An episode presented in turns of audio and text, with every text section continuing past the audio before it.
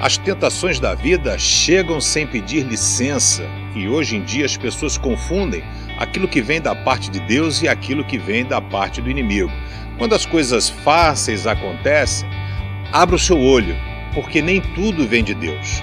Daniel, ele tinha essa noção. Quando ele foi levado para a Babilônia pelo rei Nabucodonosor, o rei ofereceu a ele um banquete maravilhoso. Tudo do bom e do melhor. Imagine só picanha, lasanha, a massa, pizza.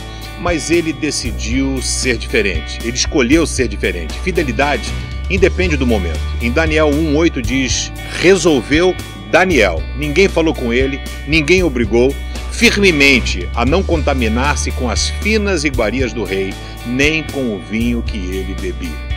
Posso dar um conselho a você? Escolha ser fiel ao Senhor. Escolha não se contaminar, escolha não ser mais um no meio dessa sociedade tão corrompida em seus valores. Lembre-se, o Senhor morreu para você, por você, para você ser sal da terra e luz do mundo. Aceite esse desafio de dar sabor à nossa sociedade, de ser luz para aqueles que estão perdidos.